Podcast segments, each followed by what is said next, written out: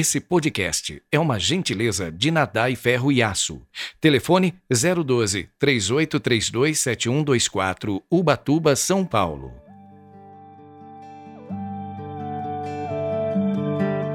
Aleluia, aleluia,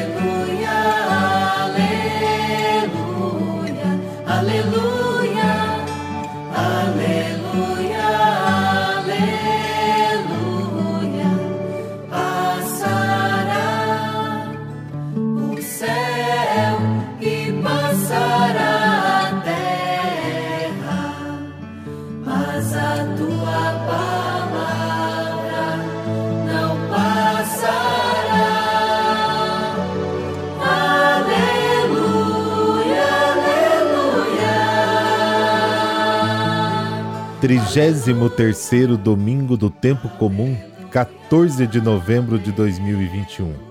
A cor litúrgica é o verde e o pensamento é de São Maximiliano Maria Kolbe, abre aspas. Não tenha medo de amar demasiadamente a Virgem Maria. Nunca poderás amá-la mais do que Jesus a amou. Fecha aspas.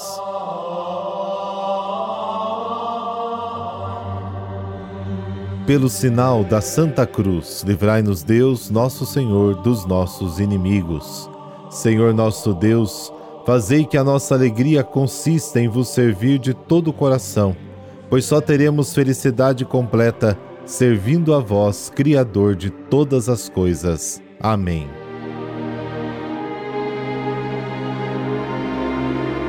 Marcos capítulo 13, versículos de 24 a 32. Naquele tempo, Jesus disse a seus discípulos: Naqueles dias, depois da grande tribulação, o sol vai se escurecer e a lua não brilhará mais. As estrelas começarão a cair do céu e as forças do céu serão abaladas. Então vereis o Filho do Homem vindo nas nuvens com grande poder e glória. Ele enviará os anjos aos quatro cantos da terra e reunirá os eleitos de Deus, de uma extremidade à outra da terra.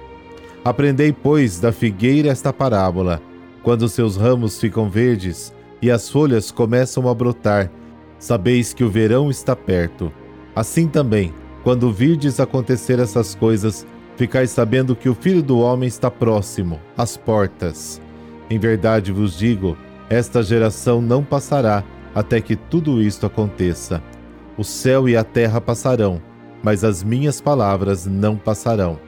Quanto àquele dia e hora, ninguém sabe, nem os anjos do céu, nem o Filho, mas somente o Pai.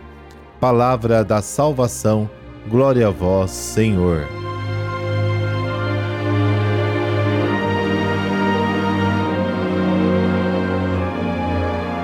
Este texto poderia ser muito bem chamado de uma canção de esperança. A perseguição aos discípulos e a ruína de Jerusalém espalharam os cristãos, mas a vinda do Senhor os reunirá, não para o julgamento, mas para o encontro definitivo da alegria da salvação.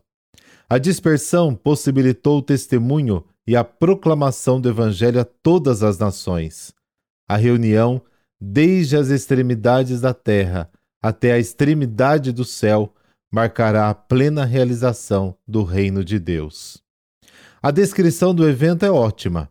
Seu objetivo é dar, por meio de algumas imagens impressionantes, tiradas lá do Antigo Testamento, a ideia de um triunfo total e definitivo. Como, quando Israel saiu do Egito, o mar viu e fugiu, e as montanhas saltaram como carneiros diante do Senhor Deus de Jacó, como diz o Salmo 114. Assim acontecerá na volta definitiva do Senhor. Será um acontecimento que irá abalar todo o universo. O sol, a lua, as estrelas e todas as forças do céu serão abalados, porque as nuvens do céu aparecerá o Filho do Homem, cheio de poder e de glória. O fim do mundo não é a queda de tudo no nada, mas a realização de toda a esperança, além e acima de todas as expectativas, em uma plenitude que não podemos imaginar. A criação tende com todas as suas energias para Ele, em quem, por quem e para quem tudo é feito. Na verdade, Ele é a vida de tudo que existe. O fim do mundo não é algo terrível. É o encontro da noiva, da comunidade dos salvos, que clamam no Espírito: Vem. E o noivo que responde: Sim, irei logo, como diz o Apocalipse. As palavras de Jesus que lemos no Evangelho de hoje apresentam o quadro final do acontecimento cósmico. No centro está a vinda do Filho do Homem, que marca o fim do velho mundo com o seu mal e o início do novo mundo em comunhão plena com ele.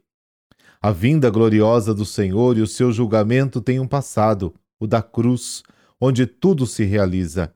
Um presente no qual vivemos nossa imitação de Cristo, e o um futuro, quando tudo que já aconteceu em Jesus está acontecendo em nós, será concluído. A história está sob o sinal da cruz, glória de Deus que se manifesta em plenitude. O braço poderoso com que Deus venceu o mal são os braços misericordiosos do Filho pregado na cruz e estendido a todos os homens. O juiz do mundo é aquele que morre na cruz por nós, pecadores. Portanto, o seu julgamento é este: aquele que é justo carrega sobre si o nosso pecado e justifica todos os injustos, para que se reconheçam como tais e aceitem a sua graça. O julgamento de Deus é o seu amor salvador. Toda a história agora nada mais é do que o tempo da paciência de Deus. Diante do Senhor, um dia é como mil anos, e mil anos como um dia. O Senhor não demora em cumprir a sua promessa, como alguns acreditam, mas use paciência para conosco, não querendo que ninguém pereça, mas que todos tenham oportunidade de se arrepender. Isso está na segunda carta de São Pedro, capítulo 3. Com efeito, Deus, nosso Salvador, deseja que todos os homens sejam salvos e que a sua casa esteja plena.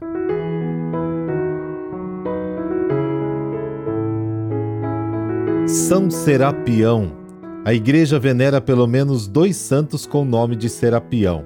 Um deles foi monge dos primeiros séculos e viveu vida de solidão no encontro com Deus. O segundo, aquele do qual vamos conversar, era filho de nobres ingleses e viveu no século XII.